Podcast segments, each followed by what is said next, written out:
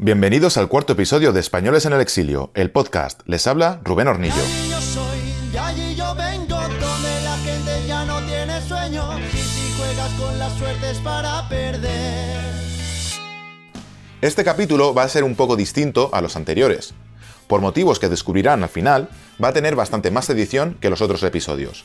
Los protagonistas de esta entrega son Lorena y Manolo, un matrimonio andaluz que reside en Los Ángeles y que tengo la suerte de poder decir que son mis amigos. A ellos les he ido grabando varias veces, pero este podcast va a basarse principalmente en dos entrevistas. Una a los dos en calidad de emigrados, y otra a Lorena como fundadora del Círculo de Podemos en Los Ángeles. Con todos ustedes, Lorena y Manolo. Hola, soy Lorena, soy de San Fernando, Cádiz, soy investigadora, trabajo en la UCLA en Los Ángeles y llevo fuera de España cuatro años. Yo soy Manolo, soy sevillano, soy ingeniero informático. El año pasado estábamos viviendo en Suiza, en Zúrich, y tuvimos la suerte pues de organizar el primer círculo de Podemos en Suiza, que fue en Zúrich, para intentar primero ponernos al día con la situación en España y ayudar pues en la medida de lo posible a- al cambio. Y luego aquí en Los Ángeles hemos también tenido la suerte de fundar el Círculo de Los Ángeles, también con un grupo de compañeros jóvenes exiliados políticos. Pero no somos exiliados políticos. Ay, Manolo. Sí lo somos. exiliados por la política. Y eso no lo Si dice que- los exiliados políticos es, es que llega Franco al poder y entonces pues se van todos los de la oposición. Cuando nos fuimos no éramos oposición. Nos fuimos porque no veíamos futuro. Un futuro profesional y interesante en España. Porque veíamos que ella, como científica, no tenía suficientes oportunidades y tuvimos la oportunidad. Mucha gente no tiene las oportunidades que tuvimos nosotros. Una cosa es que tú elijas voy a vivir unos años en Los Ángeles y otra cosa es que no veas la posibilidad de volver. Se vive muy bien, pero en principio tú sales temporalmente, no sales para no volver. Y es duro, poco a poco, acostumbrarte a la idea de no tener futuro en España. Sobre todo también para la familia. Nuestro, mi madre, mi madre lo lleva muy mal, el hecho de que no vaya a volver. Por supuesto, yo recomiendo a todo el mundo que trabaja en ciencia que salga, que salga al exterior, pero el problema es que una vez que sale, la vuelta es muy complicada e incluso totalmente imposible. Entonces, claro, en mi caso me considero que soy una exiliada política porque no puedo volver. Nos queda un año, concretamente, para terminar la visa y ahora mismo lo que estamos haciendo es procesando la Green Card. Porque evidentemente, bueno, tenemos la opción de tener una visa de trabajo posterior a la que tengo actualmente, pero el problema es que él, como dependiente de mi visa, perdería su permiso de trabajo. A nivel social, a nivel de la gente de la calle, lo que se respira es eso, el miedo al inmigrante que venga y te robe tu trabajo. En el caso de Trump, eh, bueno, que vienen los mexicanos, nos roban el trabajo, nada más que los que vienen aquí son ilegales, además son violadores, asesinos y drogatas. Ese es el discurso que se está vendiendo. Y el Brexit, pues el mismo discurso, en este caso que los inmigrantes del sur de Europa sobre todo y los refugiados. En Los Ángeles se ve bastante más claro la diferencia entre las dos Españas. Aquí hay un poco de todo. Aquí hay una comunidad grande española, pues que viene con, con solvencia económica, adinerada, que viene porque le parece que Los Ángeles era un sitio estupendo. En Suiza la forma de vida era mucho más familiar, en el sentido que, bueno, terminas tu trabajo, te vas a casa y ya no sales. A partir de las 6 de la tarde prácticamente todo estaba cerrado, no había nadie por la calle. Entonces eso era un poquito más duro de llevar. Aquí no, en Los Ángeles en ese sentido hay mucho más entretenimiento, mucho más cultura. La gente que se viene a Estados Unidos es o bien que tiene mucho dinero o bien que está muy preparada o tiene mucha suerte y consigue una gran beca o un gran proyecto, ¿no? Y también por el tema del cine, que bueno, que aquí hay mucha gente que viene aquí para intentar hacer su Hollywood personal. Pero eso se ve quizás más aquí. Es más fácil emigrar en Europa, con lo cual es más homogénea la población. Lorena, que es una militante muy activa del Círculo de Podemos en Los Ángeles, ha participado como interventora en varias elecciones en el consulado. Fue ahí, en los días previos al 26J de 2016, que es cuando los españoles en el extranjero votamos en urna, que me encontré con ella para que me contara cómo estaba yendo. ¿Qué estás haciendo aquí ahora mismo? Pues ahora mismo estoy funcionando como interventora, apoderada o representante de Unidos Podemos. ¿Y hay representantes de otras fuerzas políticas en estas elecciones aquí en el consulado? Pues desafortunadamente no. Parece ser que en, en la experiencia que llevan los funcionarios aquí de este consulado en los últimos, no sé, diría que 10-15 años, no, no han tenido la suerte de ver ningún otro apoderado de otro partido. Y como este es el segundo día de, de elecciones, ¿cómo, ¿cómo, han ido transcurri transcurriendo?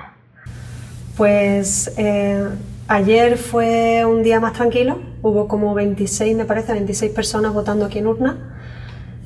Hoy ha sido un poco más movido porque hemos tenido un, un incidente un tanto desagradable, pero generalmente la gente viene aquí, entra, mete su voto en urna y se van con tranquilidad. ¿Y cuál es el incidente que ha pasado hoy? Pues el incidente es que parece ser que una persona sabía de la, conocía de mi presencia aquí y, venía con la, con la, intención de, pues, de hacernos pasar un, momento desagradable. Eh, ha entrado en, el cuarto donde tenemos la urna aquí en el consulado, ha entrado en el cuarto pues directamente ya eh, agrediendo verbalmente a mi persona y, y en fin, con, subiendo bastante el tono. Realmente, pues básicamente ha sido un poco así. En el momento que ha entrado por la puerta, ya sabía... Pero, pero ¿por qué tú? O sea, ¿por qué crees que te estaba, que te estaba buscando a ti? Pues para él eh, era un insulto que una persona re representante de Unidos Podemos estuviese en, en el cuarto de la urna y que según él esto era propaganda, propaganda electoral, cosa que no es el caso. Esto estamos hablando de un representante oficial de Unidos Podemos que pasa por la Junta Electoral de Madrid. Y, pero en fin, él se estaba quejando y, y, y, básicamente elevando bastante el tono, diciendo que bueno, que lo que vamos a hacer Unidos Podemos es implantar una Cuba o Venezuela en España y de, ese, de esa calidad de, de conversación es básicamente la que tuvo dentro del cuarto de la urna, una calidad pues escasa y diciendo que, bueno, que yo estaba agrediéndolo, que estaba coartando su voto y ese tipo de situación. Entonces, ante eso, los funcionarios del consulado pues me dijeron que me saliese del cuarto, pues que por, eh, entiendo que para evitar una situación peor.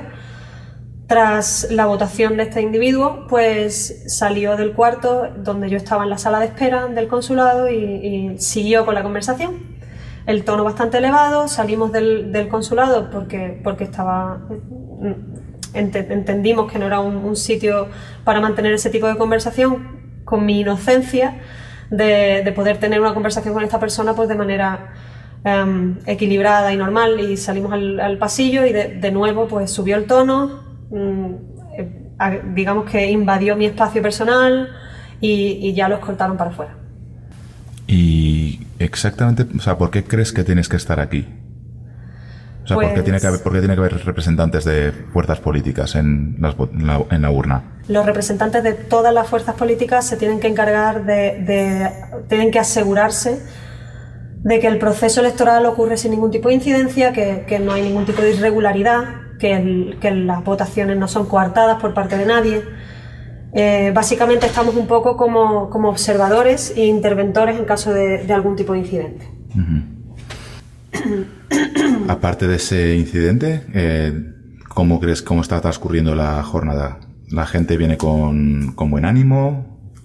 Hay un poco de todo. Hay gente que una vez que me ve el cartelito como que, que se quedan un poco parados pero en, en general la gente viene con ilusión, gente ayer incluso cantando y, y, haciéndose fotos, mucha, mucha gente haciéndose fotos con la, con la papeleta, bueno, no la papeleta, con el, con el sobre, introduciéndolo en la urna. La verdad es que muchos de ellos diciendo que bueno, que por fin han conseguido las papeletas, que otras, en otras ocasiones no les han llegado o les han llegado tarde. Que ha habido gente incluso que viene de, otra, de otros sitios, como de San Diego, una pareja hoy que llegaba desde San Diego para, para, poder ejercer el voto, porque no le daba tiempo por los plazos del voto por correo. En general, muy bien. En general, la gente está muy contenta, muy ilusionada y, y un poco de todo. Lo normal es que sean educados y, y, y no pase nada, nada extraño como, como pasó con, este, con esta persona. Sí que parece que esta vez han llegado más los votos rogados, pero luego ves eh, las noticias y no se han rogado tantos votos, han rogado un 8%, un 8% Concretamente, eh, aquí en Los Ángeles se ha robado un 11,5% de los votos. Ese ha sido el, el, el, el dato de solicitud, que no está nada mal. En el 20 de diciembre fue un 10 y medio, Ujú. con lo cual es un punto por encima, que no está mal, pero Claro, siguen pero- siendo pocos. ¿Y sabes en el 20 de, de esos, de ese 10 por 5 que rogó el voto, cuánto, Pues- cuántos llegaron a votar? Del 10,5% que rogaron el voto en, en diciembre, pudieron votar un 4,7, me parece, si no recuerdo mal. Con lo cual, al final, los que, los que han podido votar, pues eso, 4,7% personas, eh, 4,7% de, de los registrados aquí en el consulado. O sea que en las últimas elecciones la mitad de los votos rogados no llegaron. No llegaron. O no se pudo, no se no, O sea, llegaron tarde. Sí, o llegaron tarde, o, o no llegaron, o, o por lo que sea, mandaron el voto por correo y no llegó. Las razones pueden ser va- varias, pero en cualquier caso, solo menos de un 5% pudieron votar aquí en Los Ángeles. El voto rogado es un cambio en la ley electoral. Eh, este cambio en la ley electoral se hizo en el 2010 y, se puso en vigencia en el 2011. Y a partir de, esa fecha, los eh, residentes en el extranjero tienen que solicitar el voto. Anteriormente, las papeletas de las votaciones llegaban a casa de todos los censados en los distintos consulados o embajadas. A partir de ese cambio de la ley, pues eh, los residentes en el extranjero tienen que solicitar el voto de manera o bien telemática o bien por correo o por fax y luego realizan el voto en sus consulados correspondientes. Y entonces pasó esto. Tenemos que decir que estos no son unos buenos resultados. Estos resultados no son los resultados que esperábamos. Creemos que no son un buen resultado para la confluencia Unidos Podemos y creemos también que no son un buen resultado para España, en la medida en que retrasan un proceso de cambio político que en nuestro país comenzó con el 15 de mayo del 2011 y que entendemos que es irreversible.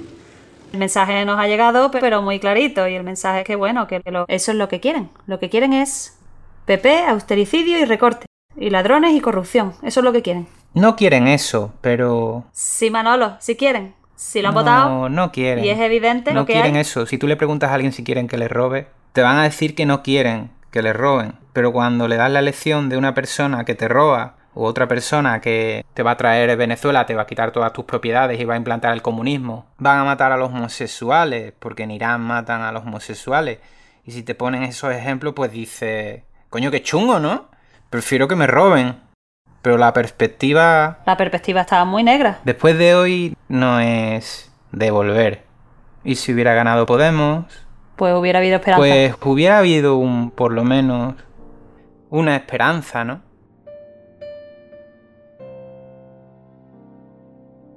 Para todos los que queríamos que ganara Unidos Podemos, por cierto, la fuerza más votada por los españoles en el extranjero, el 26J fue un jarro de agua fría. A nosotros nos dejó tocadísimos, como Lorena y Manolo bien transmiten con su testimonio. Ese día entrevisté a varias personas, pero estaba tan trastocado emocionalmente que se me olvidó activar el audio en la mayoría de las entrevistas y no las pude usar. De hecho, la entrevista a Lorena y Manolo sonaba fatal y tuve que hacer mucha postproducción, de ahí que no haya podido utilizar los brutos para este episodio.